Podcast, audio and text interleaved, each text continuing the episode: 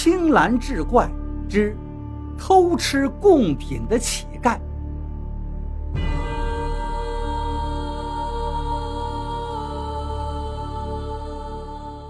话说有天清晨，天还没亮，村子外那片坟地里就出现了一个鬼鬼祟祟的人影，在阴森寂静的坟地里显得格外恐怖。原来呢，是村子里的乞丐孙祥。这孙祥原本并不是乞丐，因为父母双双去世之后，他又不愿意出门干活，靠双手去挣钱养活自己，整日在家里坐吃山空。没钱了，只好日日夜夜在外翻垃圾堆，逐渐就变成了个乞丐。孙祥成为乞丐后，一点也没觉得不好意思，反而整天厚着脸皮向村民们讨要吃的。等到村民们厌恶他，不愿意再搭理他之后，他也就没有可吃的东西了。饿了好几天之后，他实在是忍不住了。那天他刚出门，就发现村里人似乎都提着一些食物出门了。悄悄地跟踪了一段之后，他知道村民们是去上坟了。孙祥忽然有了一个想法，趁着没人的时候溜到坟地里去偷吃贡品。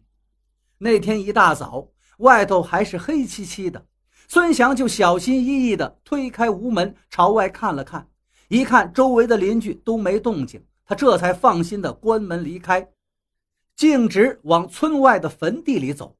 等他来到坟地时，天还是没亮。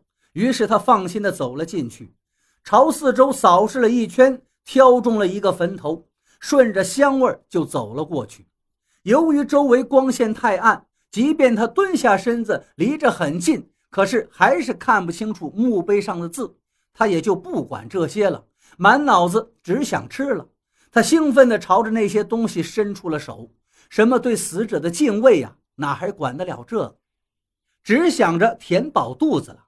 等他吃了个差不多的时候，这块坟地也已经被他整得乱七八糟。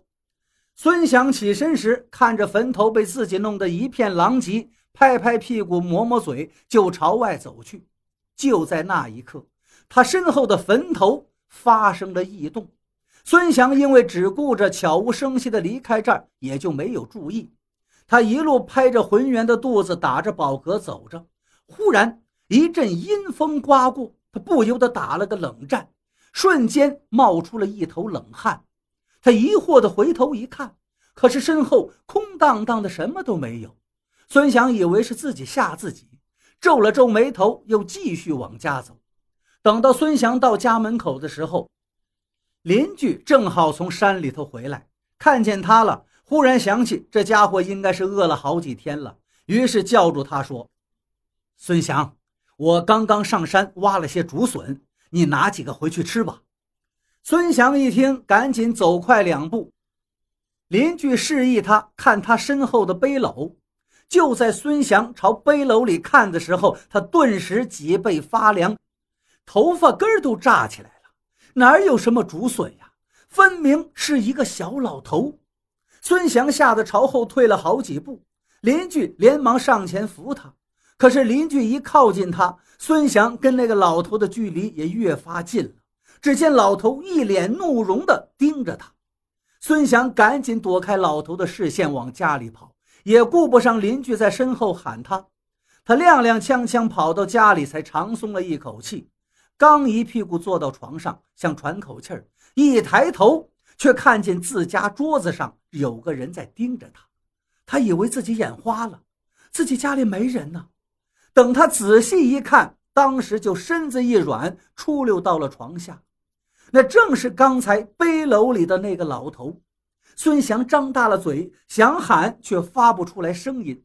老头阴恻恻地对他说道：“你吃了我的东西。”还把我的新家弄得乱七八糟，我要惩罚你。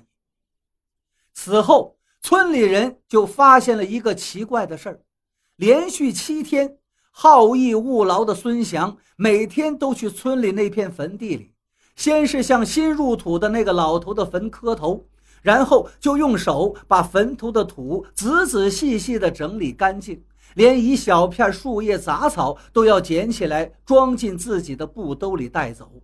再然后就挨着个的走到周围其他的坟头，也是先恭恭敬敬的磕头，然后清除杂草、清理杂物。七天之后，孙祥回来，在家连睡三天三夜。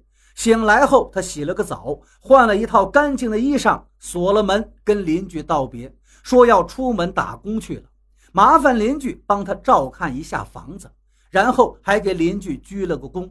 邻居被弄懵了。眼前的孙祥简直判若两人呐！